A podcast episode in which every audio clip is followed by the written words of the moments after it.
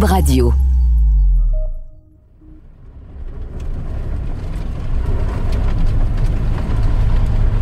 Un véhicule suburban noir aux vitres teintées roule à vive allure sur une route désertique du Nevada.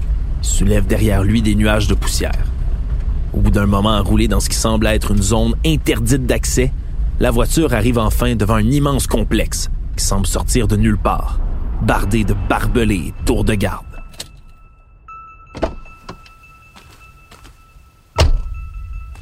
Arrivé au portail, un homme en impeccable complet noir descend du véhicule, mallette à la main. Il présente son badge d'identité au poste de sécurité à l'entrée. Des militaires lourdement armés s'empressent de le fouiller pour ensuite l'autoriser à les suivre. Nous vous attendions, agent Cooper. C'est par ici.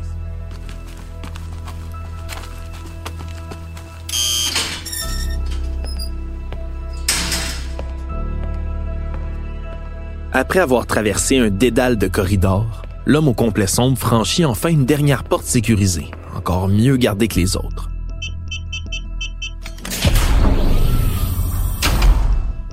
Devant lui, une équipe de scientifiques en sarrau semble se préparer à une délicate opération chirurgicale. Il peut les observer travailler dans la pièce adjacente à travers une vitre épaisse. Mais c'est plutôt le patient couché sur la table d'opération qui attire le regard de l'agent Cooper. Il a de longs membres étroits, une peau verdâtre, une tête surdimensionnée avec de grands yeux vitreux complètement noirs. Son corps n'a rien d'humain. Rien de plus normal, après tout, puisqu'il a été trouvé dans les débris d'un appareil mystérieux écrasé en plein désert. Alors que les scientifiques se penchent sur la créature allongée sur la table d'opération, l'agent Cooper ne peut s'empêcher d'esquisser un sourire. Il s'imagine déjà quel genre d'armes surpuissantes les États-Unis d'Amérique pourraient développer à partir des secrets de ce visiteur des étoiles.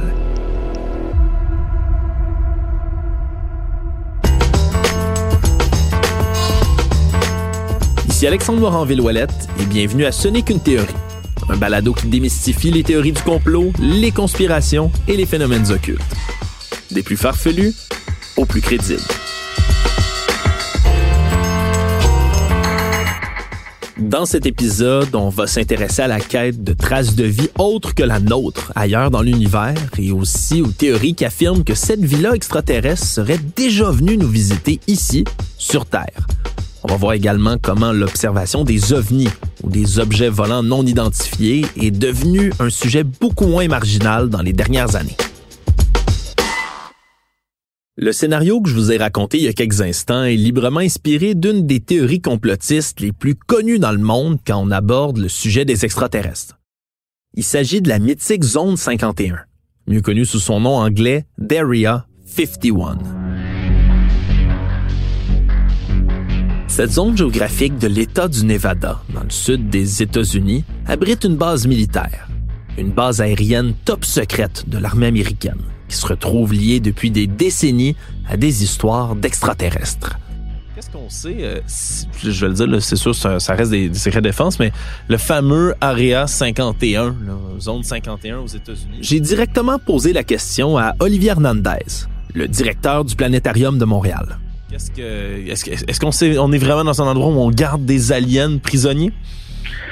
Non, je ne pense pas. Je pense surtout qu'il y a un intérêt pour euh, l'armée américaine de garder des secrets défense et des avions bien particuliers. En fait, euh, le rapport en fait par le public de ce genre de choses-là se fait souvent proche des bases euh, militaires. Là, il y a vraiment cette corrélation. Est-ce que cette causalité, à vous de le déterminer, mais il y a, vraiment ce, cet effet-là qui est présent en fait. Les légendes urbaines racontent que c'est à cet endroit-là, dans la zone 51, qu'on aurait entreposé les vestiges d'épaves d'appareils extraterrestres écrasés sur notre planète. On raconte même qu'on y aurait retrouvé certains membres de leurs équipages. Bien évidemment, selon ces histoires-là, le gouvernement américain cacherait depuis toutes ces années ses découvertes. Il continuerait d'étudier dans le plus grand secret, encore à ce jour, les corps de ces êtres venus de l'espace. Il faudrait en effet que ça se passe dans le plus grand secret. Parce que pour quelqu'un comme Olivier Hernandez, qui est astrophysicien et aussi, comme je le disais plus tôt, directeur du Planétarium de Montréal, il n'y a pas de doute. jamais l'existence de la vie ailleurs dans l'univers a été prouvée à ce jour. Jusqu'ici, en fait, il n'existe pas de traces de vie ailleurs que sur la planète Terre. Donc vraiment, euh, les seules pistes en fait qui ont été euh, à un moment donné euh, dans l'histoire, je dirais scientifique, c'était des traces potentielles de vie sur certaines météorites qui étaient tombées sur la Terre.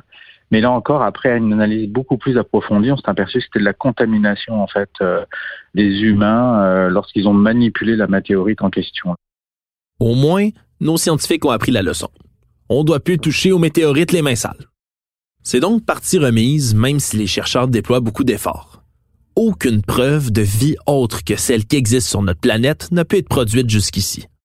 Ça n'empêche pas les êtres humains d'être fascinés par l'existence potentielle de vie ailleurs, et de même croire que cette vie-là viendrait parfois nous visiter ici, sur Terre. Et dans le cas de la zone 51, c'est pas un hasard que cet endroit soit depuis des décennies un lieu lié à des secrets sur les extraterrestres. Si on entretient volontairement beaucoup de mystères autour de cette base militaire-là du côté américain, c'est qu'on a des très bonnes raisons de le faire, comme le souligne Olivier Hernandez tant qu'on aura en fait un secret des défenses sur beaucoup des bases militaires, ce qui est probablement euh, la bonne chose aussi là par rapport à, la défense même des pays, bah, c'est sûr que euh, un certain nombre de personnes ne pourront pas s'empêcher de dire qu'on veut nous cacher quelque chose. Ils ont tout à fait raison, on veut nous cacher quelque chose, mais je précise, je veux finir ma phrase et je veux que ce soit bien entendu. On veut nous cacher quelque chose parce qu'il y a un secret défense qui est lié en fait à de l'armement militaire euh, et c'est tout.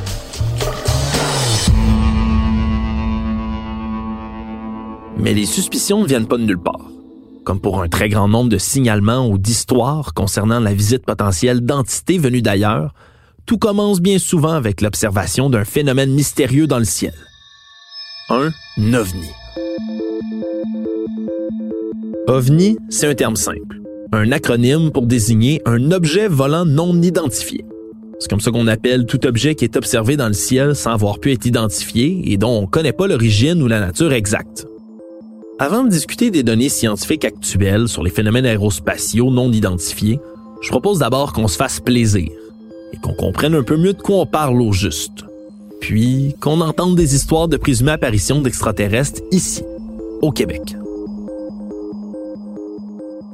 Depuis près de 30 ans, Gilles Milot va à la chasse aux histoires d'ovnis sur le territoire québécois. Il investigue les signalements qu'il reçoit par courriel d'un peu partout dans la province. Grâce à l'organisation qu'il a fondée, l'Association québécoise d'ufologie. Ça fait plus de 17 ans que l'association existe.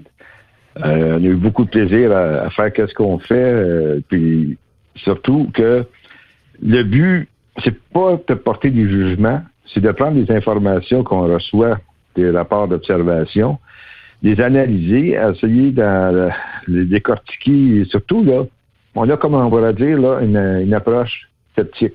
On n'est pas sceptique, là. C'est simplement que, ayant ce type d'approche-là, on réussit à éliminer beaucoup de cas euh, qui sont simplement soit des observations euh, météo, euh, Vénus ou des choses comme ça, des drones. Son organisation reçoit donc les alertes d'observation d'OVNI et tente de déterminer exactement ce qui s'est passé. Est-ce qu'on peut analyser qu'il s'agissait d'un phénomène météo particulier ou encore qu'un avion passait par là? Là où ça se complique, c'est quand on parle d'objets volants non identifiés qu'on n'arrive justement pas à identifier. Il y a beaucoup de mystères rattachés à ça. Les gens qui ont vu des phénomènes qu'on n'arrive pas à comprendre ont une histoire à raconter et qui parfois peut sembler invraisemblable ou encore complètement fantastique. Effectivement, quand on parle d'objets volants non identifiés, c'est très facile de glisser vers les phénomènes paranormaux. Gilles Milo, dans sa longue expérience de chasseur d'ovnis, a entendu des histoires de toutes sortes. Il raconte par exemple un récit rapporté par plusieurs témoins. Ils auraient vu apparaître un restaurant fermé et laissé à l'abandon depuis plusieurs années. Au même endroit, plusieurs témoins différents auraient vu des lumières tournoyantes descendre du ciel et s'installer à cet endroit-là précisément. Certains d'entre eux auraient même fait la rencontre de quelques policiers franchement mystérieux qui semblait pas du tout venir de l'endroit. Mais il ne s'agit pas de la seule anecdote québécoise. Loin de là. Au fil des années, des dizaines de personnes ont témoigné d'apparitions mystérieuses liées aux ovnis. Le producteur de contenu de l'organisme Tourisme Mauricie, Jean-Gabriel Potier, et le cinéaste David Leblanc ont décidé d'aller faire la collecte de ces histoires-là. Dans la série documentaire À côté de la traque, les deux amis ont recueilli des histoires étranges et paranormales en Haute-Mauricie. David Leblanc raconte que son intérêt date pas d'hier. Ma passion pour le paranormal date de longtemps. J'ai vu un fantôme quand j'étais jeune. Même que j'ai toujours été sceptique de ce que j'avais vu. Puis mon grand-père, il aurait fait une rencontre de troisième type à Chapet, qui est dans un livre euh, sur l'ufologie québécoise qui date des années 60. Ça, c'est un peu le terreau fertile de savoir est-ce que ma famille ment, est-ce que mon grand-père ment, qu'est-ce qui est vrai, qu'est-ce qui est pas vrai. En effet, comment faire pour distinguer le vrai du faux dans l'histoire de son grand-père? Surtout que c'est une histoire incroyable, justement. Ben, mon grand-père, dans le fond, il a bâti euh, une partie du chemin de fer euh, en Abitibi. Il s'appelait Georges Godbout, puis euh, il travaillait à Sainte-Terre, puis il fallait qu'il rouvre la, la rail jusqu'à Chibougamau. Fait qu'il partait avec des cheminots, puis il construisait la rail de chemin de fer dans le bois. Puis à cette époque-là, ben, il construisait la rail. Fait que le train venait porter des morceaux de fer, puis des, des billes de bois, puis de la garnotte, puis tu sais, tout le reste. Puis euh, à un moment donné, les gars, c'était toute une gang de cheminots. Ils ont entendu un vrombissement en arrière d'eux autres, mais les autres, ils se disaient, c'est le train, on regarde pas. Quand ils se sont tournés de bord, ils ont vu une espèce de... de ils appelaient ça deux assiettes renversées en métal brossé. Tellement, tellement shiny là, que les gars, ils ont tous eu la, peur de leur vie. Ils se sont cachés sur le bord de la traque. Mais quand on est dans ce coin-là, là, les arbres, les épinettes noires, là, ils sont pas ben, ben haut. Fait que les gars, ils ont observé l'objet qui a resté, euh, je pense, une quinzaine de minutes près d'eux autres. Mon grand-père, ce qu'il nous a dit, c'est qu'il y a comme un trou qui s'est fait. Puis euh, il y a comme un robot. Lui, il disait que c'est un robot. Il dit un robot qui a sorti, il a marché vers eux autres. Mais il a resté vraiment à bonne distance. Ça a resté comme ça. Puis à cette époque-là, mon grand-père, ma grand-mère, ils vivaient dans des maisons du CN qui étaient sur le long de la voie ferrée, pas de route. Fait quand l'objet il est parti, parce que l'objet il est resté quand même longtemps, quand l'objet s'est déplacé, il avait l'impression qu'il y avait de quoi qui rentrait dans le sol puis qui prenait comme des échantillons. Ça, c'est sa vision à lui qui nous racontait. Puis l'objet est parti, ça a l'air une fraction de seconde. Un claquement de doigts, ça l'a disparu. C'est parti dans le firmament, s'il existe. puis après ça, ils se sont ils ont fait un deal entre eux autres. Ils ont dit jamais on va parler de ça. Mais le premier réflexe, c'était c'est les Russes. Parce qu'ils étaient dans la paranoïa du NORAD, eux autres aussi. Center, le NORAD, l'armée américaine était là. NORAD, c'est l'acronyme du North American Aerospace Defense Command, ou Commandement de la défense aérospatiale de l'Amérique du Nord. C'est une organisation militaire conjointe entre les États-Unis et le Canada qui, depuis la fin des années 50, surveille les cieux des deux pays. Le NORAD était particulièrement actif à cette époque de la guerre froide, alors qu'on craignait des incursions russes dans l'espace aérien. Mais est-ce qu'un engin russe pourrait vraiment être à l'origine de cette histoire de son grand-père? J'ai jamais été capable de saisir, mais j'ai un vieux souvenir en 89. On quitte la BTB. Mon grand-père, il est maigre comme un cure-dent, avec son soluté dans les mains puis il nous dit l'affaire de l'OVNI, c'est vrai. Puis ça me restait marqué. Le problème pour déterminer le vrai du faux dans cette situation-là, tout comme pour tous ceux qui enquêtent sur les phénomènes du genre, c'est que David Leblanc n'était pas sur place lui-même pour confirmer les observations de son grand-père. Il a malgré tout pu retracer le dernier témoin qui était présent avec son aïeul le soir où ils ont prétendument vu les ovnis. Il restait à Montréal, un vieux, vieux monsieur. J'ai appelé. C'est sa femme qui a répondu. Puis euh, là, je disais, ah, moi, je suis un tel, ça, c'est mon descendant. Puis elle a tout de suite fait le lien. Fait que là, j'ai dit, est-ce que votre mari est là, je peux lui parler, tu? Puis elle m'a dit, il est fatigué. Fait que euh, moi, dans ma tête, je me suis dit, je vais rappeler. Puis quand j'ai rappelé, après, elle dit, il encore fatigué. Mais là, j'y ai dit pourquoi. Et là, madame, elle a fermé ma conversation assez rapidement. Je peux pas dire ce qu'elle m'a dit, là, mais ça voulait dire, rappelle plus jamais ici. C'est pas une tâche facile de confirmer les observations des témoins. Tout ce qu'on peut faire, c'est de collecter les informations et les témoignages pour avoir le meilleur portrait de la situation possible. Gilles Milot de l'Association québécoise d'ufologie en sait quelque chose. c'est très difficile de départager le vrai du faux. ça prend beaucoup, beaucoup de ressources pour le faire. Et nous, les ressources, on, est limité, c'est sûr, mais on va suggérer à la personne d'aller consulter. Ça, on l'a déjà fait. Dans certains cas, ça s'est avéré que c'était une paralysie du sommeil, puis elle était sur le bord de dépression, cette personne-là. Aussitôt qu'elle a été suivie, médicamentée, tous les problèmes qu'elle vivait avec des entités et tout ça, ça a disparu. Comment on trace la ligne entre des hallucinations, le paranormal et l'observation de phénomènes aperçus dans le ciel? J'ai posé la question encore une fois à Olivier Hernandez, astrophysicien directeur du Planétarium de Montréal. Alors, comme euh, justement c'est un sujet à, controverse où on essaye de d'abord de faire attention à ce que l'on dit et les mots, tous les mots sont importants. Donc, les mots ovni en fait ont été un petit peu bannis du langage depuis quelques années, depuis environ 3-4 ans en fait, pour plutôt parler de phénomènes aérospatials non identifiés. Pourquoi on parle maintenant de phénomènes aérospatials non identifiés? C'est que longtemps, on a associé les ovnis avec la science-fiction et l'ésotérisme. Mais dans les dernières années, l'observation de ces phénomènes-là est devenue de moins en moins marginale. Des experts de la NASA se sont même réunis pour débattre publiquement pour la toute première fois de l'observation d'objets volants non identifiés en 2023. Les experts de l'Agence spatiale américaine ont entre autres plaidé pour la cueillette de davantage de données concernant les événements impliquant des ovnis, ainsi que pour une déstigmatisation du phénomène. Par exemple, en 2023, le département de la défense américaine aurait investigué plus de 650 cas d'OVNI, mais ne rapporte aucun cas d'extraterrestres. Il y a donc une distinction claire à faire, selon les institutions qui étudient ces phénomènes, entre les différents termes qu'on utilise pour décrire ce qu'on voit dans le ciel. C'est pas parce qu'on aperçoit un objet non identifié qu'il s'agit nécessairement d'un vaisseau, piloté par un petit bonhomme vert.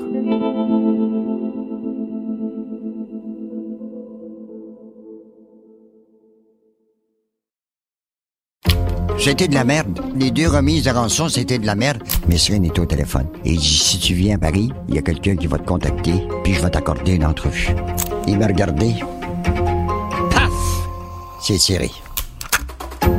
Mon nom est Stéphane Berthomé et comme vous venez de l'entendre, dans ce balado en cinq épisodes, vous découvrirez les aventures les plus incroyables de la longue carrière de Claude Poirier. Le balado 10-4, Les secrets de Claude Poirier, est disponible dès aujourd'hui sur l'application Cube ou le site cube.ca ou sur toutes les plateformes de balado. 10-4. La fascination autour de la vie ailleurs dans l'univers ne se limite pas qu'aux observations d'OVNI, ni aux manifestations célestes qu'on peut observer. Pour certaines personnes, la présence de ceux que nous pourrions appeler des extraterrestres remonte à bien plus longtemps.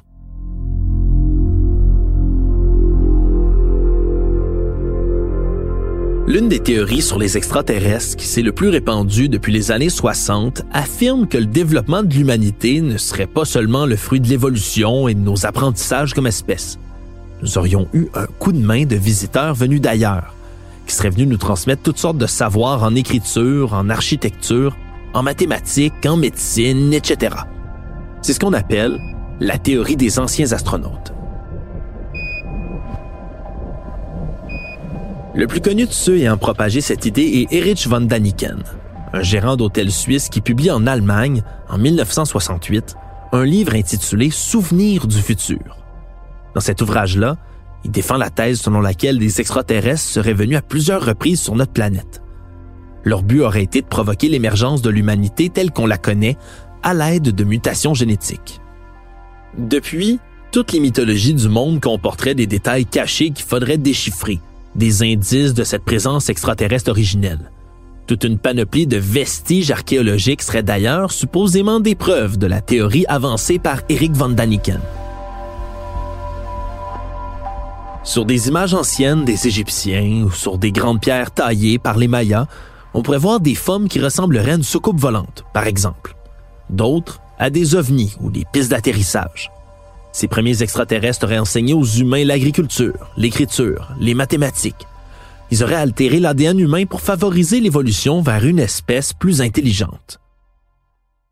Olivier Hernandez, lui, y voit plutôt l'expression d'un principe bien connu en science.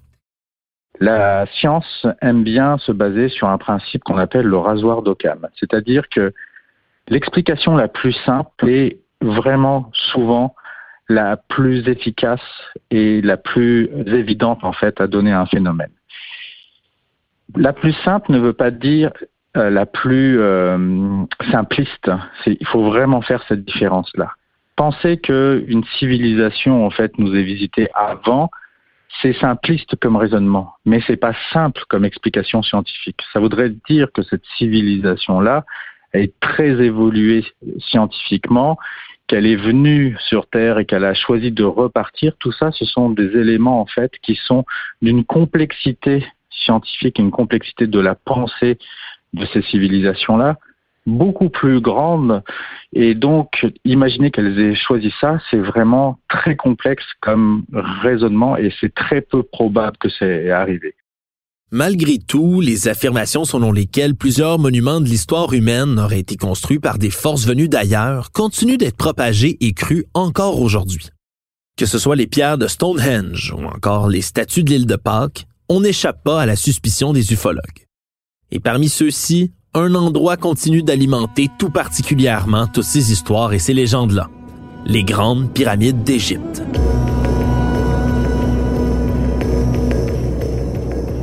L'Égypte antique est une civilisation qui continue de fasciner, même des milliers d'années après sa disparition.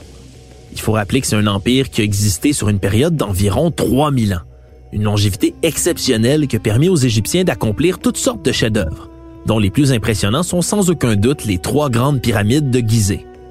La plus grande des trois, celle construite à la gloire du pharaon Khéops, fait presque 140 mètres de haut et a nécessité plus de 2 millions de gigantesques blocs de pierre. C'est un ouvrage complètement monumental, particulièrement pour l'époque. Bien évidemment, les chercheurs qui s'intéressent à l'Égypte antique tentent depuis longtemps de comprendre comment on a pu ériger d'aussi grosses structures il y a plus de 4500 ans. Et bien que de nombreuses hypothèses soient désormais mises de l'avant et acceptées, la preuve définitive reste encore à être confirmée. C'est entre autres ce manque de certitude qui explique la multiplication des théories ufologiques entourant les pyramides.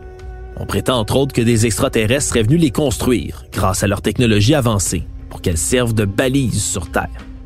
D'autres théories avancent plutôt que ces extraterrestres-là auraient plutôt aidé, avec leurs connaissances futuristes, les Égyptiens à réaliser leurs ambitions.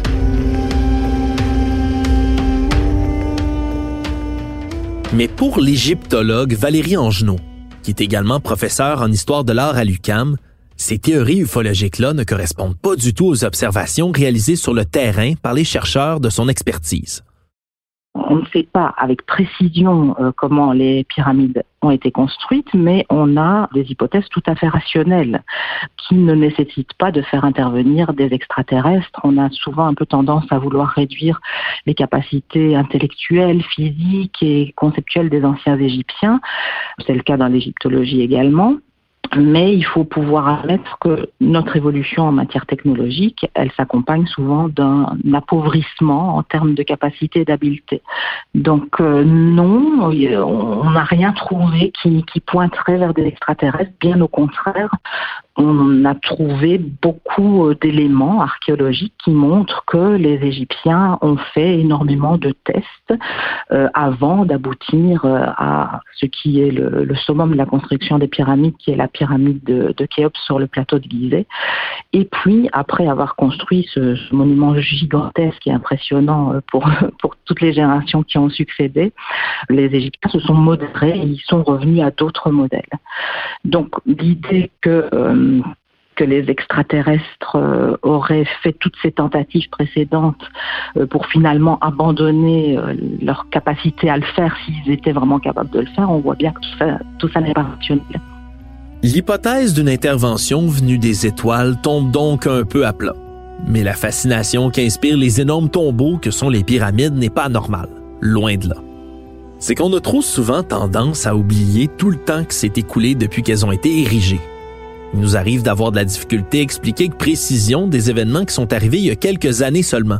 Alors imaginez après 4500 ans.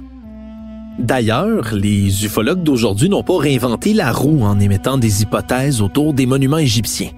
Il y a plus de 2000 ans, d'autres êtres humains se posaient déjà des questions, tellement les pyramides étaient là depuis longtemps à l'époque. eux aussi avaient leur théorie, comme le souligne Valérie Angenot.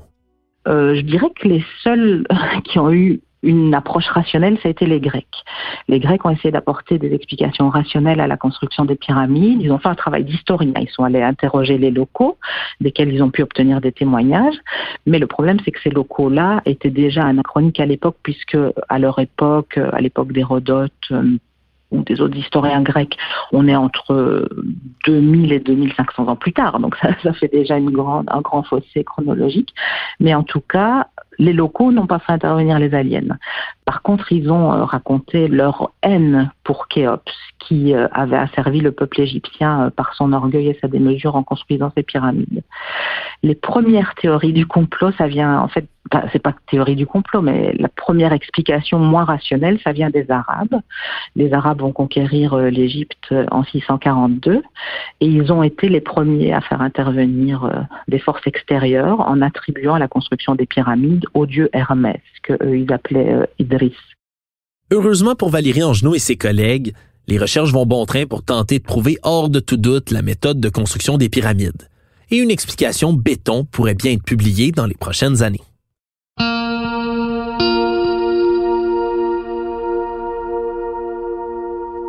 Comme on le disait, dans les dernières années, le gouvernement américain a déployé de nouveaux efforts pour se montrer plus transparent au sujet des ovnis. Il a tout d'abord reconnu l'existence du phénomène, puis tenu des séances au Congrès pour entendre plusieurs témoins oculaires de ces apparitions-là. Mais ça ne suffit pas à ébranler les convictions de nombreux ufologues, qui restent méfiants face à tout ce que l'armée américaine peut avancer. En bon homme de science, Olivier Hernandez, lui, ne voit pas pourquoi des autorités priveraient le public d'informations aussi importantes.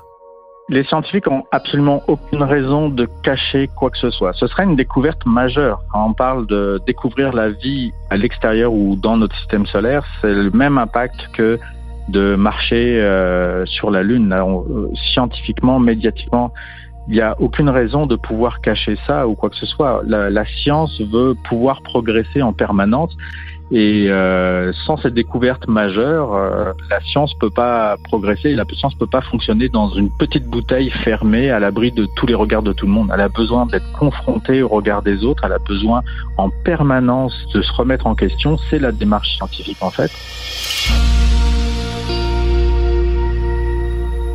Comme pour plusieurs autres théories conspirationnistes, il y a aussi le problème du nombre. Comment pourrait-on garder un secret aussi important alors qu'il est connu d'une grande quantité de gens? Et autour de ces théories-là, il gravite bien souvent des hommes et des femmes qui espèrent tirer profit de l'engouement autour des ovnis. Des gens qui vont prétendre avoir eu toutes sortes de contacts avec de supposées entités pour tenter d'attirer des adeptes. Pour quelqu'un qui tente d'aborder l'observation des objets volants non identifiés avec une démarche rigoureuse comme Gilles Milo, ce genre de charlatan nuit à la réputation du milieu au grand complet c'est étrange, là. Le pire ennemi de l'ufologie, là, c'est pas les gens qui nous regardent. Ce sont certains ufologues. Des uluberlus, des gens qui croient n'importe quoi, qui vont faire des présentations qui ont ni queue ni tête, puis ils discréditent le sérieux de l'ufologie. On en a, même au Québec. Ça, ça nous fait mal.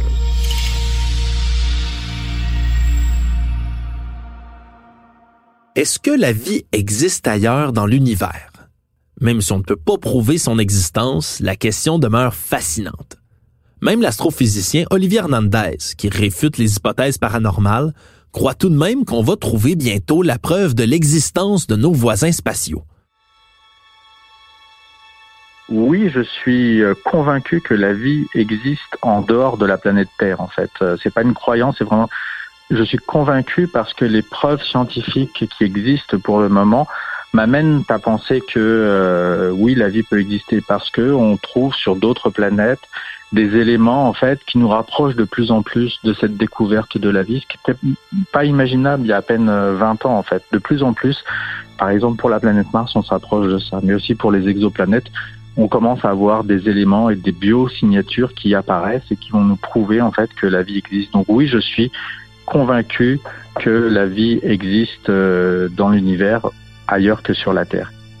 Quant à la forme que pourraient prendre nos fameux extraterrestres, tout est possible, selon le directeur du planétarium, mais il estime que les amateurs de science-fiction risquent d'être déçus. dans les prochaines années, va sûrement être sous la forme d'une bactérie, probablement sur Mars, un, des satellites de Saturne ou de, Jupiter. C'est peut-être la preuve de l'existence de la vie, donc de, la vie microscopique, pas du tout de la vie humaine, pas du tout.